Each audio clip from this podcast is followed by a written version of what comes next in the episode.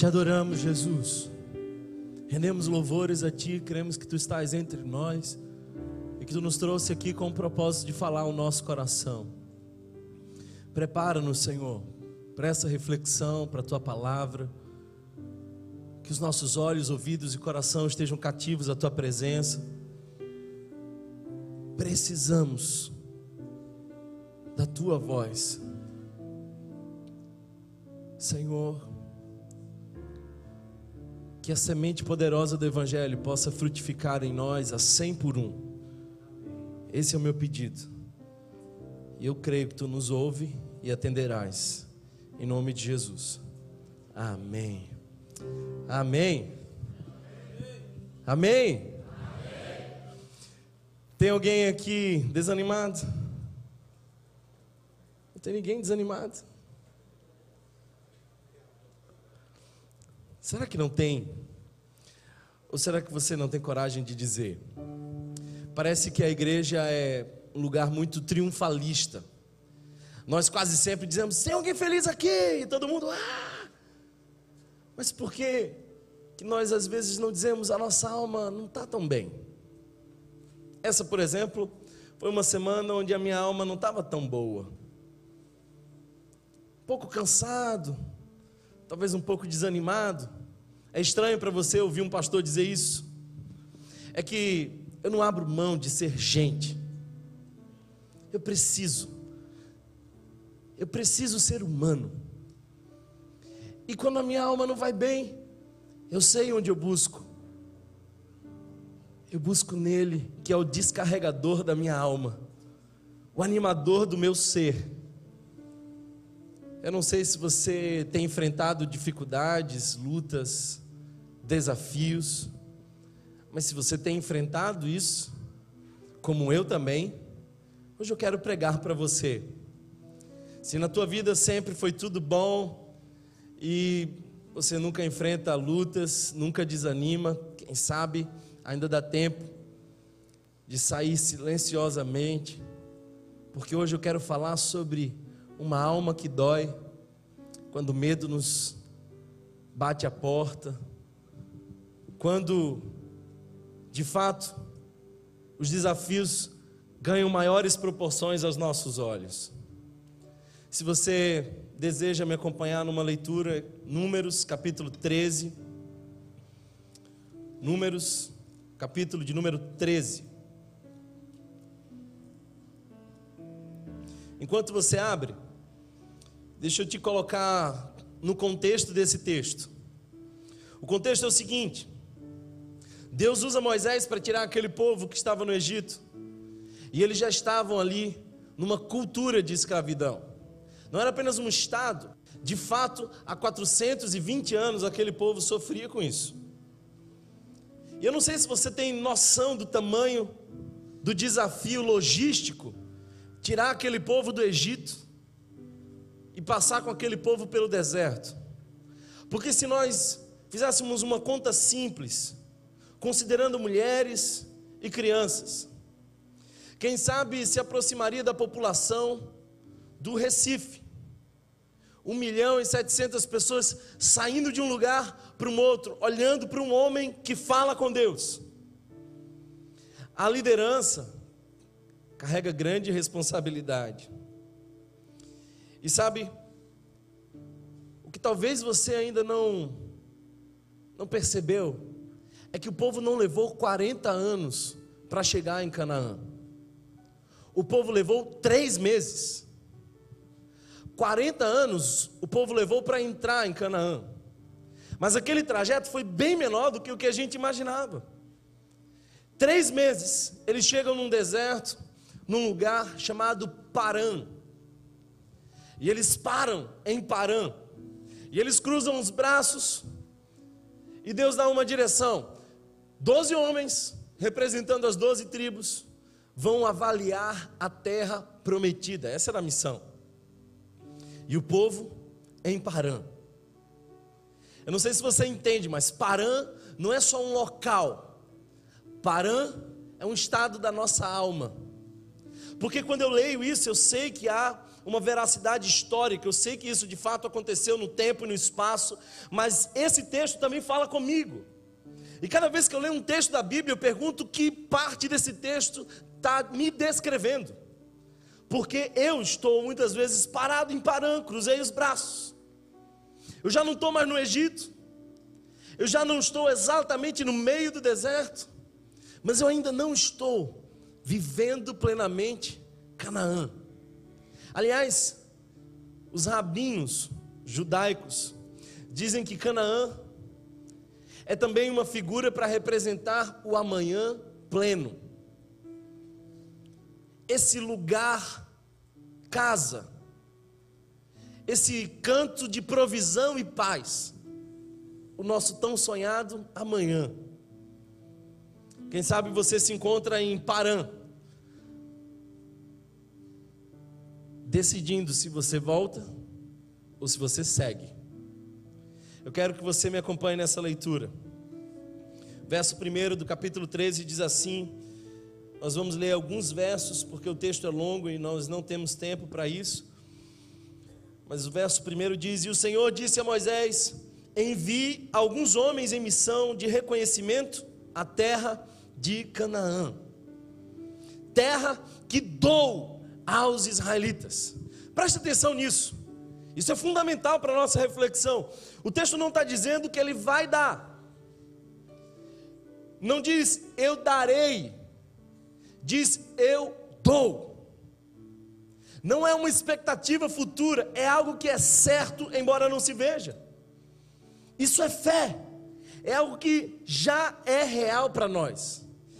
Eu dou aos israelitas. Envia um líder de cada tribo dos seus antepassados. Assim Moisés os enviou do deserto de Parã, conforme a ordem do Senhor. Todos eles eram chefes dos israelitas. Agora eu quero que você vá ao verso 26. O texto continua dizendo assim: Eles então retornaram a Moisés e Arão e a toda a comunidade de Israel em Cádiz, no deserto de Parã, onde prestaram relatório a eles e a toda a comunidade de Israel. E lhes mostraram os frutos da terra. E deram o seguinte relatório a Moisés: Entramos na terra a qual você nos enviou onde manam leite e mel. Aqui estão alguns frutos dela. Mas, preste atenção nisso, porque a gente repete isso o tempo inteiro. Nós temos sempre um mais. Esse nosso mas é que muitas vezes atrapalha a nossa caminhada de fé. Mas, Deus me deu um trabalho, mas, Deus me deu uma esposa, mas, é verdade, eu tenho uma igreja que faz isso e aquilo, e eu estou envolvido nela, mas. Cuidado com o mas. Porque muitas vezes o mas significa tirar os olhos daquilo que Deus mandou observar. Texto diz: Mas o povo que lá vive é poderoso, e as cidades são fortificadas e muito grandes. Também vivemos, também vimos descendentes de Enac. Os amalequitas vivem no Negueb, os hititas, os jebuseus e os amorreus vivem na região montanhosa, os cananeus vivem perto do mar e junto ao Jordão. Então Caleb fez o povo calar-se perante Moisés e disse: Subamos e tomamos posse da terra, é certo que venceremos.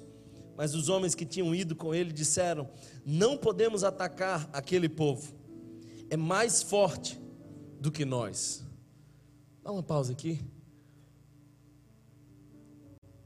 Se você prestar atenção no argumento de Caleb, em nenhum momento Caleb disse que ele ou o povo de Israel era mais forte do que aquele povo que habitava aquela terra. Porque a certeza de Caleb não morava na sua competência. A convicção que Caleb tinha de que aquela terra era de fato algo da parte de Deus para aquele povo, não era porque aquele povo estava preparado, mas porque Deus tinha preparado para aquele povo. Então os dez espias cruzam os braços e dizem assim: Nós somos fracos demais. E aí, Caleb aparece dizendo assim: Mas o nosso Deus é forte demais. Você acha que a sua derrota vem do fato que você é fraco, mas eu acho que a minha vitória vem do fato que eu tenho um Deus muito forte. O texto continua. E espalharam entre os israelitas um relatório negativo acerca daquela terra. Disseram: A terra para a qual fomos em missão de reconhecimento devora os que nela vivem. Todos os que vimos são de grande estatura. Vimos também os gigantes, os descendentes de Anak, diante de quem parecíamos gafanhotos, a nós e a eles. Olha só como eles se percebem. Eles se percebem como gafanhotos. Olha só como estava a autoimagem desse povo. Gafanhotos, aos nossos próprios olhos e aos deles. Por que gafanhoto? Porque é um inseto que facilmente é esmagado. Vá ao verso 1 do capítulo 14. O texto diz: Naquela noite, toda a comunidade começou a chorar em alta voz. Todos os israelitas queixaram-se contra Moisés e contra Arão. E toda a comunidade lhe disse: quem dera tivéssemos morrido no Egito ou neste deserto. Porque o Senhor está nos trazendo para essa terra, só para nos deixar cair a espada. Nossas mulheres e nossos filhos serão tomados com despojo de guerra. Não seria melhor voltar para o Egito? E disseram uns aos outros: Escolheremos um chefe e voltaremos para o Egito. Então Moisés e Arão prostraram-se rosto em terra diante de toda a assembleia dos israelitas. Josué, filho de Num, e Caleb, filho de Jefoné, dentre os que haviam observado a terra, rasgaram suas vestes e disseram a toda a comunidade dos israelitas: A terra que percorremos em missão de reconhecimento é excelente. É isso que Deus tem para nós. Excelente. Se o Senhor se agradar de nós, Ele nos fará entrar nessa terra onde manam leite e mel e a dará a nós. Somente não sejam rebeldes contra o Senhor e não tenham medo do povo da terra, porque nós os devoraremos como se fossem pão. A proteção deles se foi, mas o Senhor está conosco, não tenham medo deles. Mas a comunidade toda falou em apedrejá-los. Então a glória do Senhor apareceu a todos os israelitas na tenda do encontro. E o Senhor disse a Moisés: Até quando este povo me tratará com pouco caso? Até quando se recusará a crer em mim, apesar de todos os sinais que eu realizei entre eles? Essa é a palavra do Senhor.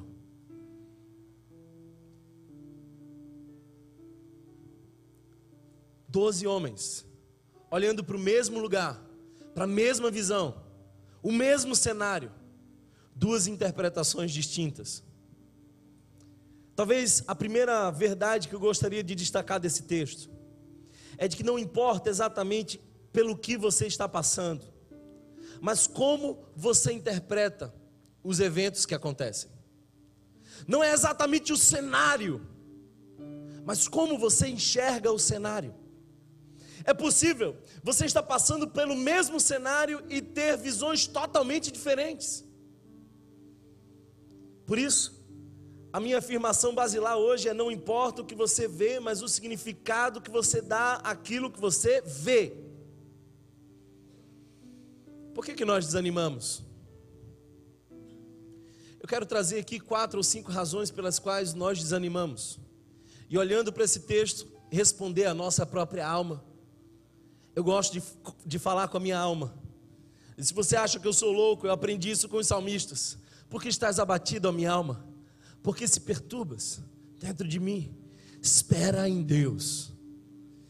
E eu espero que a glória de Deus venha sobre nós. Cinco razões que nos fazem desanimar e por vezes não receber o fruto da promessa. Talvez a primeira delas seja uma mentalidade escravizada. Nós vemos que o povo de Israel saiu do Egito. O que muitas vezes nós vemos é que o Egito não saiu do povo de Israel. Ontem eu fui visitar uma pessoa que nós internamos, nós tiramos ela da rua. Era uma pessoa que se converteu aqui num dia que nós fizemos um culto de 12 horas de adoração. Ele sentou nessa segunda fileira. E quando nós fizemos o apelo, no final daquele culto, ele ergueu uma de suas mãos e a sua vida foi transformada. Nós internamos ele.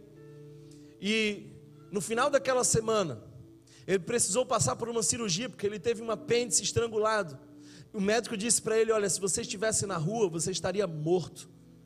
E ele falou assim: Deus usou uma igreja para mudar a minha história. No próximo final de semana ele vai estar aqui conosco para glorificar o nome do Senhor.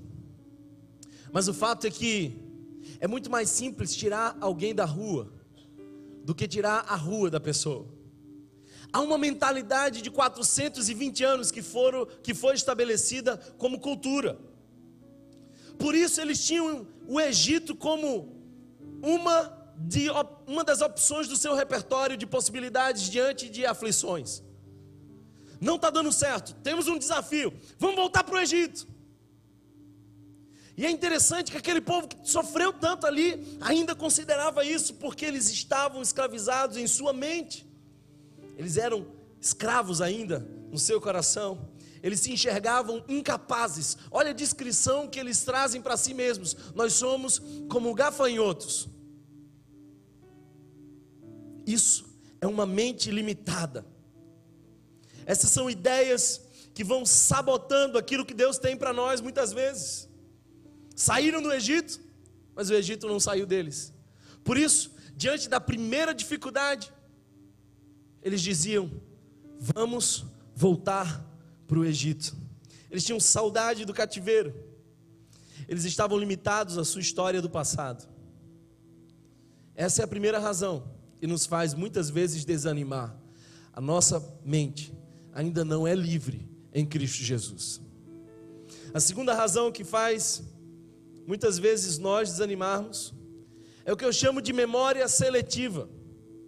Não é interessante que aquele povo sofreu tanto ali, mas quando fala do Egito, ele fala das cebolas do Egito.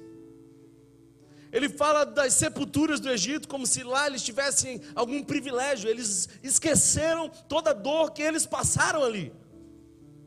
Eles também esqueceram todos os milagres que Deus fez. E por isso o texto nos diz, que acabamos de ler, quando Deus se revolta e diz: eles não lembram dos sinais que eu fiz.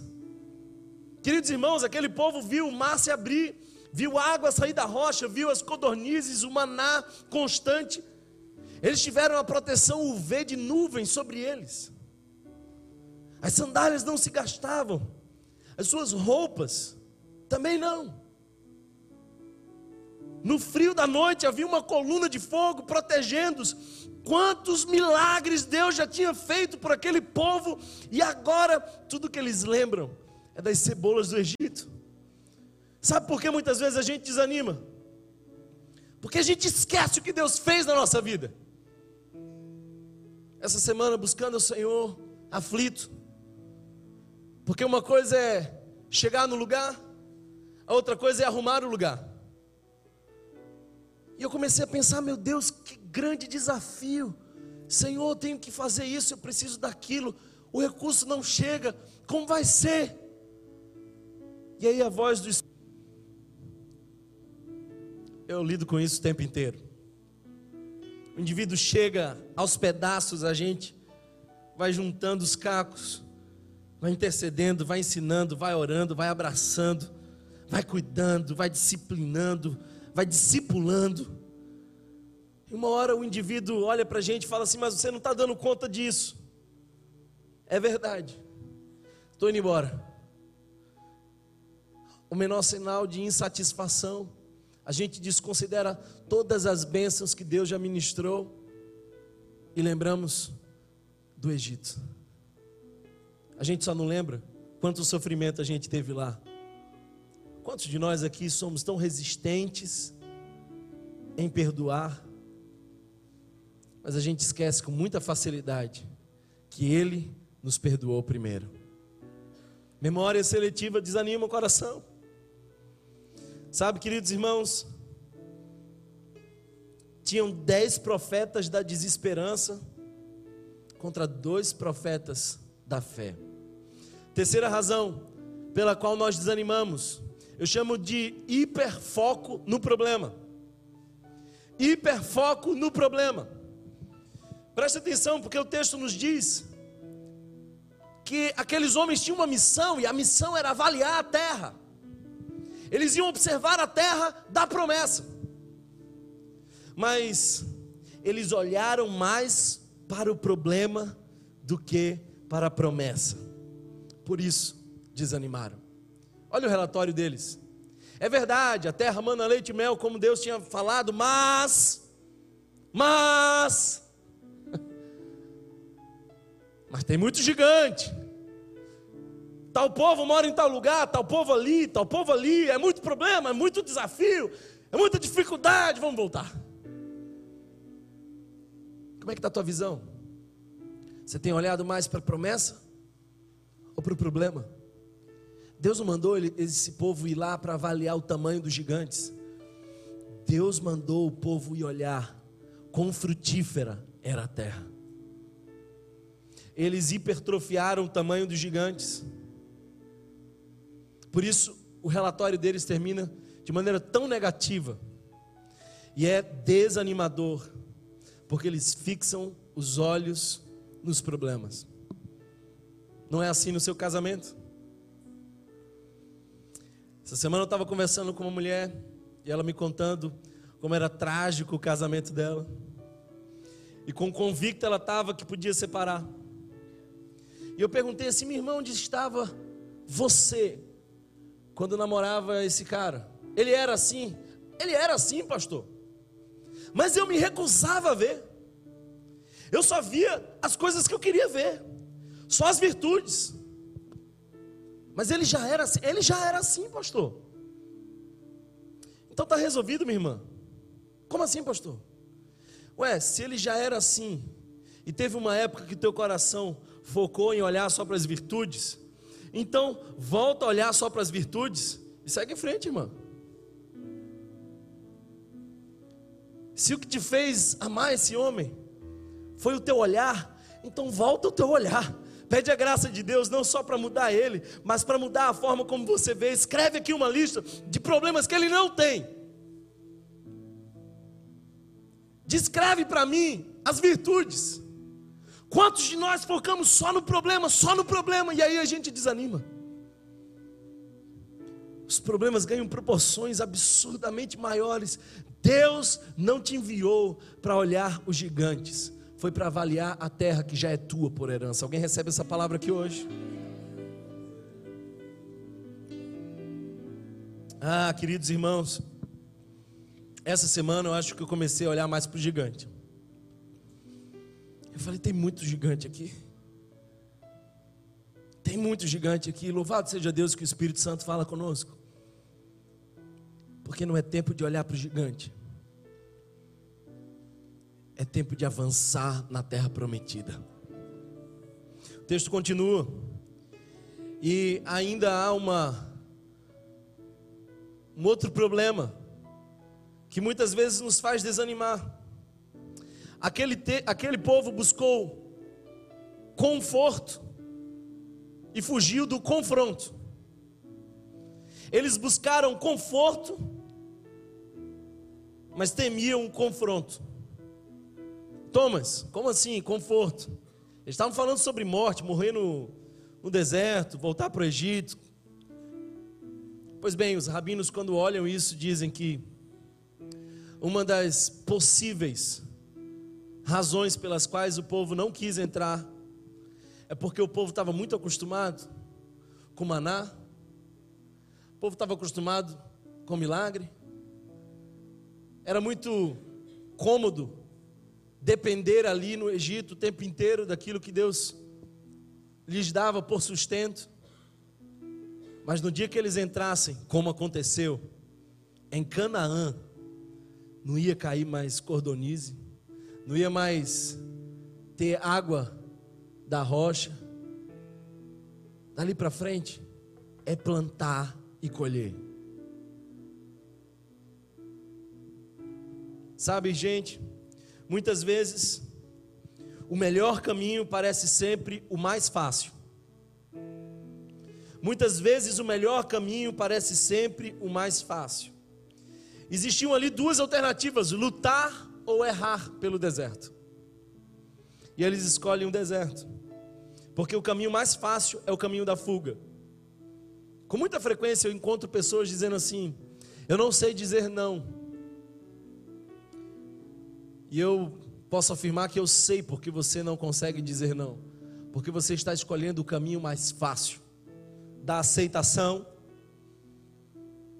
o caminho mais fácil de dizer: Olha só como eu sou bom.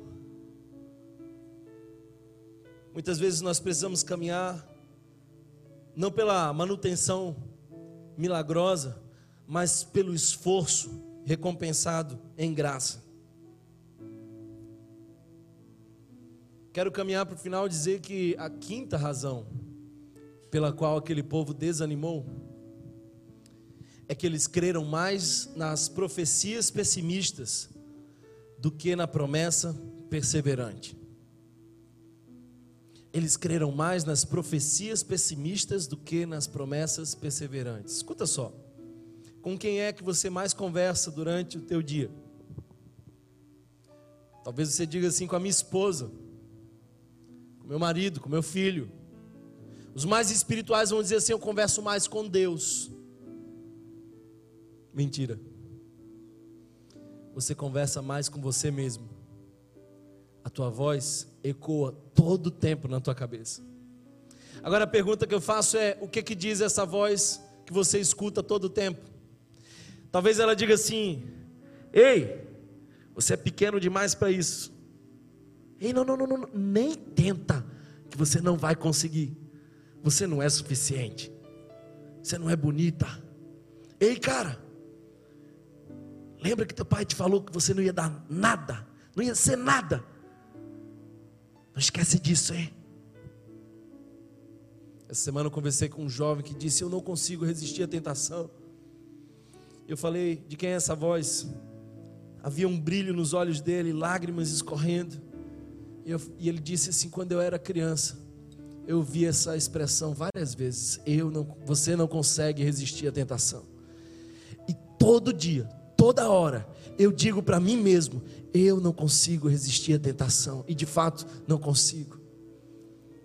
Eu falei assim: você tomou aquela voz como uma profecia, mas ela está desfeita hoje, no nome de Jesus. Eu não sei quais são as tuas expectativas sobre o futuro. Como é que você se explica as coisas? Porque a gente explica. Agora, depois do almoço, a minha esposa atendeu o telefone na sala e falou assim: Tia, tia, tia. Na terceira vez eu já criei uma história para me explicar o que estava acontecendo. Está vindo de carro, a estrada, os buracos. Aí a gente sofre, porque embora não exista, pelo fato de ser ideia dentro de nós, dispara emoções as mais diversas, a gente está crendo nas profecias pessimistas. Hoje em dia, antigamente a gente entrava no elevador e falava assim: tá quente, não é? A pessoa dizia assim: é, tá muito quente. Hoje a gente entra no elevador e diz assim: Tá crise, né? Aí outra pessoa fala assim: É, tá muita crise, hein? Ah, tá uma crise desgraçada. Isso é profecia. Sabe, queridos irmãos, alguns aqui receberam palavras de desesperança lá atrás. Alguns carregam até hoje o ecoar de algumas vozes que dizem: você não é bonita, você não é competente, você não chegará lá. Aí você dá de cara com Canaã, você olha para você e fala assim: Eu sou só um gafanhoto, sou só um gafanhoto. É engraçado que talvez uma das frases que eu mais ouço, fica tranquilo se você já falou isso, estou bem acostumado. Quando as pessoas vão me apresentar aqui na igreja, falam assim: Isso aqui é o pastor. O pessoal olha e fala assim: Novinho, né? Vixe, mas tem outro? Só esse mesmo, porque o negócio está difícil. Eu gosto mesmo porque Timóteo era jovem e Paulo disse: Ninguém despreze a sua juventude. José tinha 17 anos quando recebeu o primeiro sonho do Eterno. Davi, 17 anos quando foi ungido rei. E eu não me incomodo nada porque eu sou tão limitado que eu dou até graças a Deus que o povo não me conhece tão bem. A certeza da terra prometida não mora na minha competência, mas na fidelidade de Deus. Ele é fiel para cumprir e realizar infinitamente mais do que tudo que pedimos ou pensamos. Não aceita as profecias pessimistas sobre você. Não aceita. Um professor de música disse uma vez para o seu aluno: esse jovem tem uma maneira estranha de tocar o seu violino, e o pior, em vez de praticar, ele prefere tocar as suas próprias músicas. Minha opinião sobre esse aluno, não tem jeito. O nome desse aluno, Beethoven. Um jovem procurando emprego no sul dos Estados Unidos, de porta em porta, ninguém o aceitava. A única empresa que o aceitou depois o demitiu. E justificou da seguinte forma: pobre de ideias. Nome dele? Walt Disney. Um pesquisador na juventude faliu várias vezes. E ouviu do seu professor o seguinte: desista. Olha só que profecia. Alguém recebe essa profecia aqui hoje? Desista. Você é estúpido demais para aprender qualquer coisa que seja. O nome dele é Thomas Edison. Você sabe o nome do professor? Porque eu não sei. Porque Deus escolhe os pequenos, confunde a história.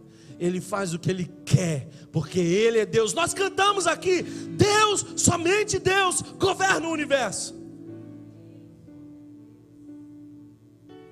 Um jovem teve sua tese de doutorado considerada irrelevante e foi expulso da escola politécnica de Zurique. Eu fiquei tão feliz quando eu vi isso, que eu não me senti sozinho. O nome desse rapaz é um tal de Albert Einstein. Ah, queridos irmãos, um jovem empresário vai à falência cinco vezes e todo mundo diz assim: olha, para isso você não serve. O nome dele é Henry Ford.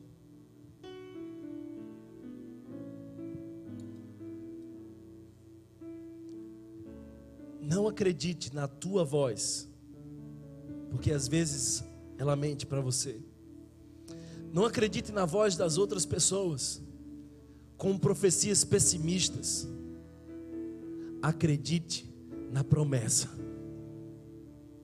porque quem prometeu é fiel para cumprir. Alguém recebe essa palavra aqui hoje? Aleluia. Quero caminhar para o final e dizer para você. Eu falo isso só para encher vocês de esperança. Caminhar para o final, já virou meme.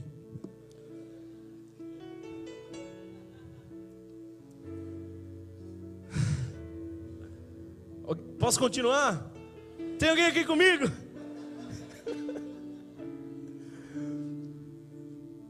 Caleb se levanta, rompe o silêncio e ele põe uma condicionante. Uma condicionante. Caleb só põe uma condição. A condição é a seguinte: se o Senhor se agradar de nós. Caleb não diz se o povo vacilar. Caleb não diz se a nossa estratégia for boa. Caleb não diz se nós tivermos mais armas. Caleb diz: se o Senhor se agradar de nós. Depende só disso. depende só disso. Se o Senhor se agradar de nós, e Ele é ousado, Ele é ousado. Dez caras ali com medo, falando dos gigantes. Ele está tão cheio de fé que ele diz assim: vai ser igual pão. Vai ser igual pão. Fácil. Se o Senhor se agradar de nós. Aquele povo chorava, dizia: Oxalá tivéssemos morrido no deserto. Mas Caleb dizia: Se o Senhor se agradar de nós. O relatório de Caleb tinha três partes. A primeira parte era: a terra é o que Deus prometeu que era. Primeiro, Caleb está dizendo assim: o que Deus prometeu se cumpriu, porque tudo que ele disse que era, é. Segundo, ele diz assim: se Deus estiver conosco, presta atenção, porque isso aqui não é uma mensagem de autoajuda. Isso aqui não é a teologia da confissão positiva. Fica na frente do teu gigante dizendo: Você não existe gigante, você não existe gigante. E você vai ver o quanto você vai ser atropelado.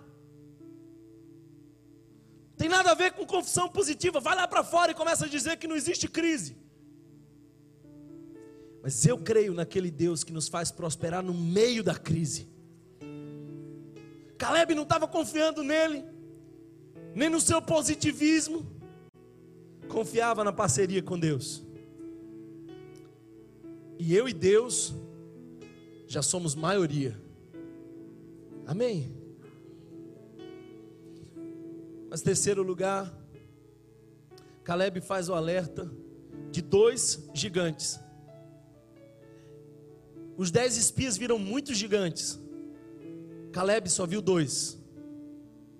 O texto nos diz mais na frente que Caleb tinha um outro espírito. Talvez por isso, Caleb só viu dois gigantes. E os dez viram muitos gigantes. O primeiro gigante que ele diz.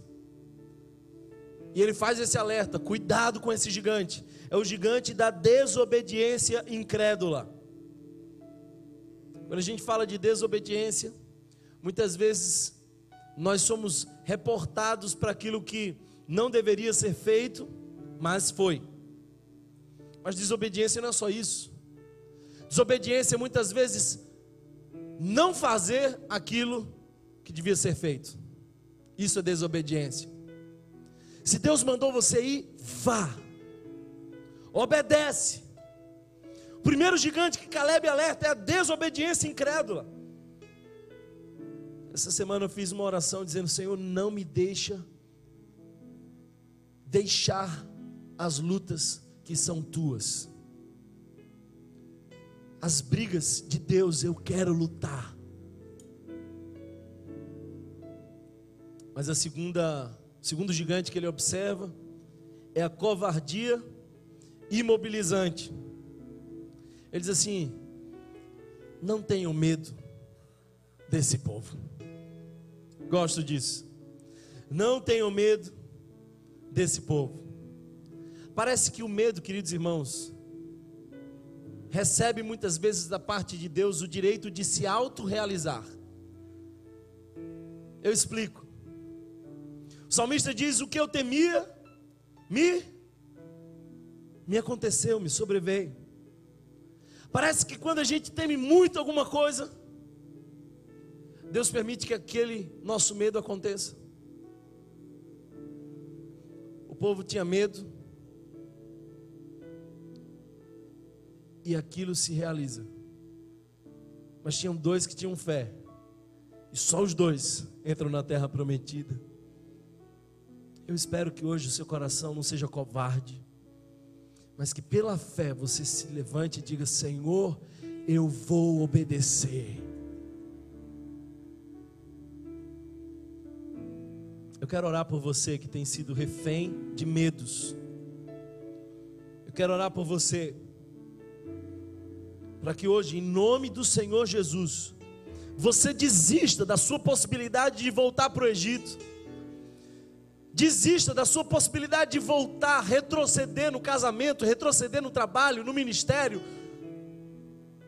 Não é tempo de retroceder, é tempo de avançar.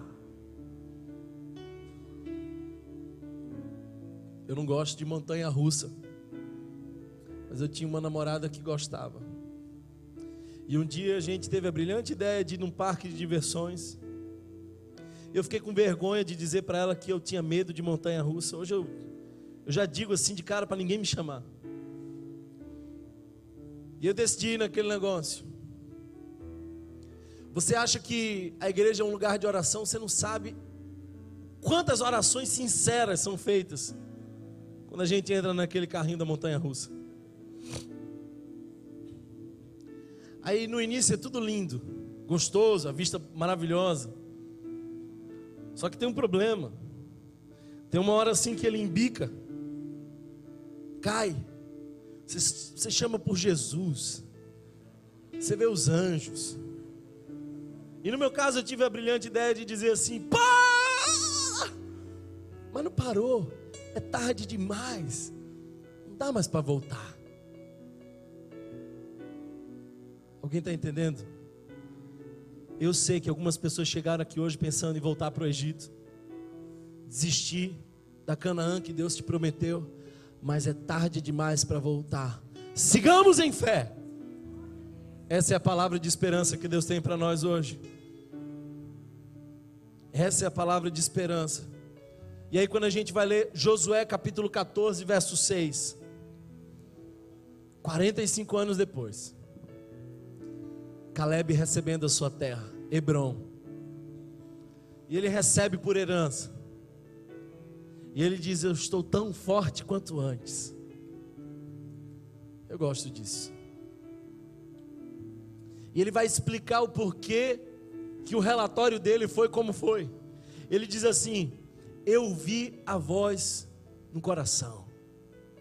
Ah, meus irmãos, eu sei como é que é essa voz. Essa não é a voz da lógica. Você faz muita matemática. Você fica pensando assim: desafio menos meu potencial igual a fracasso na certa.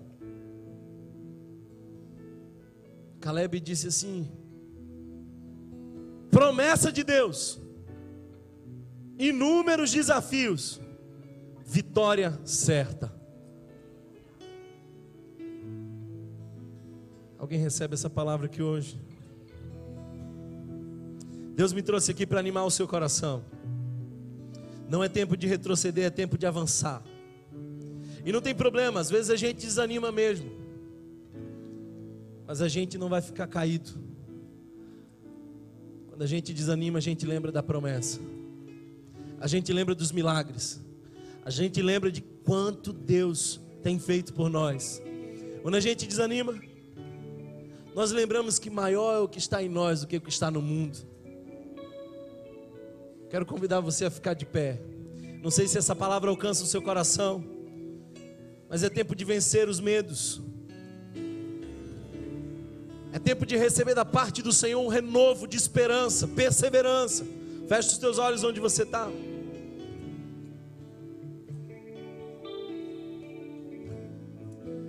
Espírito Santo de Deus, vem nesse lugar, Senhor. Anima o nosso coração, quebranta-nos, Pai, para a tua glória. Senhor, liberta-nos de todo medo, nos faz lembrar de quantos milagres tu já fez por nós.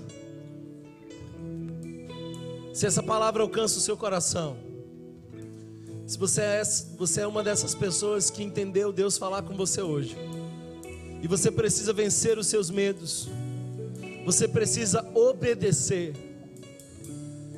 Se o Espírito Santo de Deus tocou no seu coração hoje, dizendo é tempo de avançar, eu vou fazer algo que eu nunca faço. Quero convidar você a vir aqui na frente, nós vamos orar por você. Se essa palavra encontrou um endereço no seu coração, se é tempo de vencer os medos e olhar para a promessa muito mais do que para o problema, vem aqui na frente, mas vem rápido, porque eu quero orar por você. Eu quero chamar a liderança para vir aqui também. Nós vamos impor as mãos. Nós vamos orar e nós vamos clamar ao Senhor para que Ele anime o nosso coração. É tempo de renovo. É tempo de renovo. Nós não fomos chamados para morrer no Egito. Canaã é o endereço que Deus separou para nós. É tempo de renovo. Eu quero pedir que a intercessão, líderes de fonte, líderes de ministério, venham se aproximem. Quero que vocês imponham as mãos, orem nesse momento, clamem nesse momento, ministrem. É tempo de renovo, é tempo de ânimo. Ah, Deus, vem nesse lugar, Senhor. Enche esse lugar, Senhor. Eu oro nesse momento por pessoas que acreditaram em profecias pessimistas do seu passado. Eu oro por pessoas que já estavam pensando em desistir do seu casamento.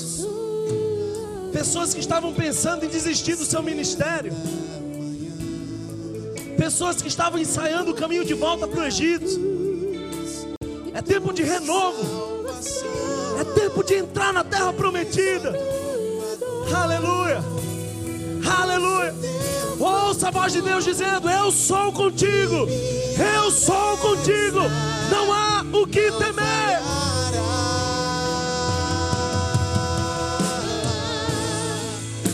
Não há o que temer. Contigo eu estou. Não te assombres.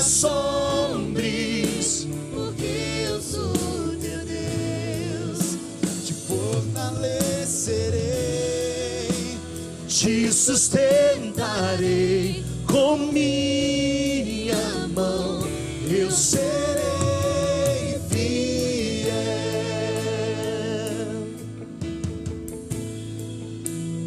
Eu sou Senhor, nesse momento eu te peço, Pai, renovo, esperança. Eu te peço, Deus, tu nos dê coragem, ousadia. Eu te peço, Espírito Santo, tu nos faça perseverar nas tuas promessas. Espírito Santo de Deus, vem agora renovando a promessa em nosso coração. Vem restaurando, Senhor. Vem trazendo de volta, Senhor, o chamado. Eu oro, Deus, em nome de Jesus, para que a gente possa tirar os olhos dos gigantes e colocar na promessa. Em nome de Jesus. Ah, Senhor, é tempo de avançar. É tempo de ouvir a tua voz dizendo: Eu sou contigo. Nessa, nessa palavra, Senhor, nós cremos. Não é tempo de voltar. E minha destra não falhará. não falhará. Não há o que temer. Contigo Escuta essa palavra. Contigo eu estou.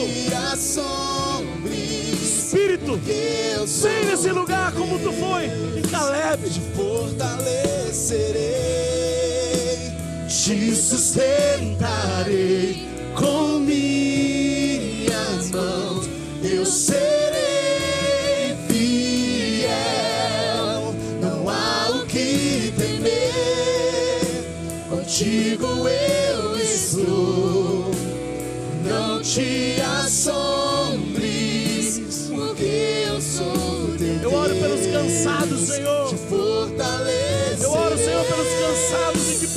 Renovo. sustentarei com Deus. minha mão. Eu serei fiel. Deus, eu oro por aquelas pessoas que estavam pensando em desistir do seu casamento. Eu oro por um novo tempo. Senhor, sara o nosso coração e nos liberta de toda profecia pessimista do passado. Canaã é o nosso lugar. Jesus, eu oro nesse momento, Pai, por aquelas pessoas, Senhor, que estão aqui quebrantadas. Eu oro, Pai, por aqueles que estão reféns dos seus medos. Eu oro, Senhor, por aqueles que querem te obedecer, sair do conforto, ir adiante, ouvir a tua voz. tempo de avançar. Será que você pode cantar? Canta o refrão disso, dessa canção comigo. E ouça a voz de Deus falando ao seu coração. Não há o que temer. Não há o que temer, contigo eu estou. Não te assombres, porque eu sou teu Deus. Te fortaleço, Te sustentarei.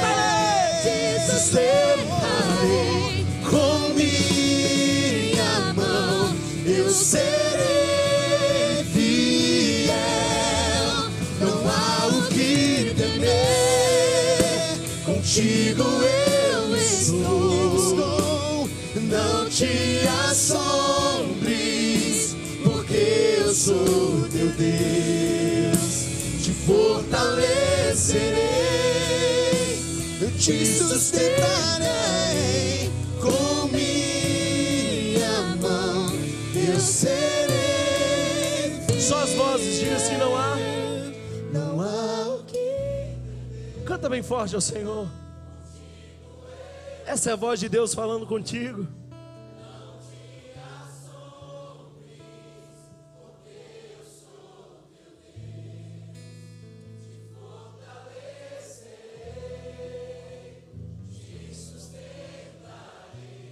Com minha mão eu serei fiel. Obrigado, Senhor, porque eu creio que corações estão sendo renovados. Eu creio, Pai, que aqueles que estavam desanimados hoje estão sendo renovados na tua presença.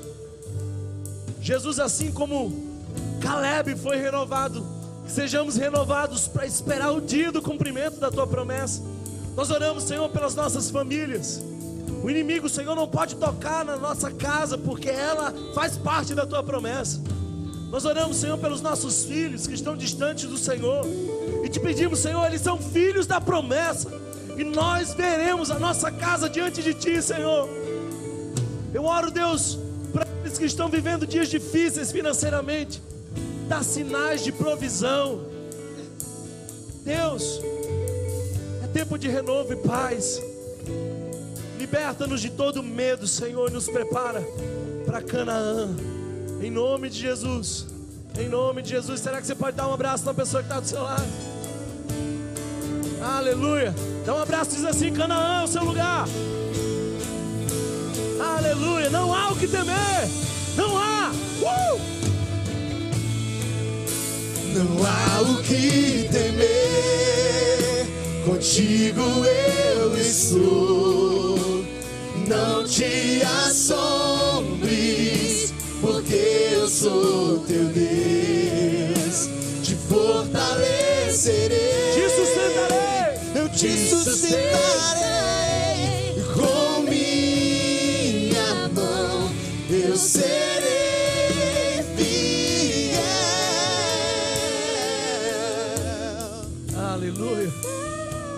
Aleluia. Aleluia. Obrigado, Senhor, pela tua presença nesse lugar. Nós sentimos, Pai, o teu espírito agindo entre nós. E cremos, Senhor, que essa será uma semana diferente. Cremos, Senhor, que tu estás conosco. Por isso nós vamos subir e possuir a terra. Porque ela é nossa. Ela já é nossa pela promessa. Fica conosco, Senhor. Que o amor de Deus, o nosso eterno e bondoso Pai, que a graça revelada em Cristo Jesus, que a comunhão e as consolações do Divino Espírito Santo sejam conosco, hoje e sempre, em nome do Senhor. Toda a igreja diz: Aleluia! Não há o que temer, não há. Não há o que temer, contigo eu estou. Não te assombres, porque eu sou teu Deus. Te fortalecerei, te sustentarei com minha mão. Eu serei fiel. paz de Cristo. Louvado seja o Senhor. Será que você pode louvar ao Senhor com suas palmas?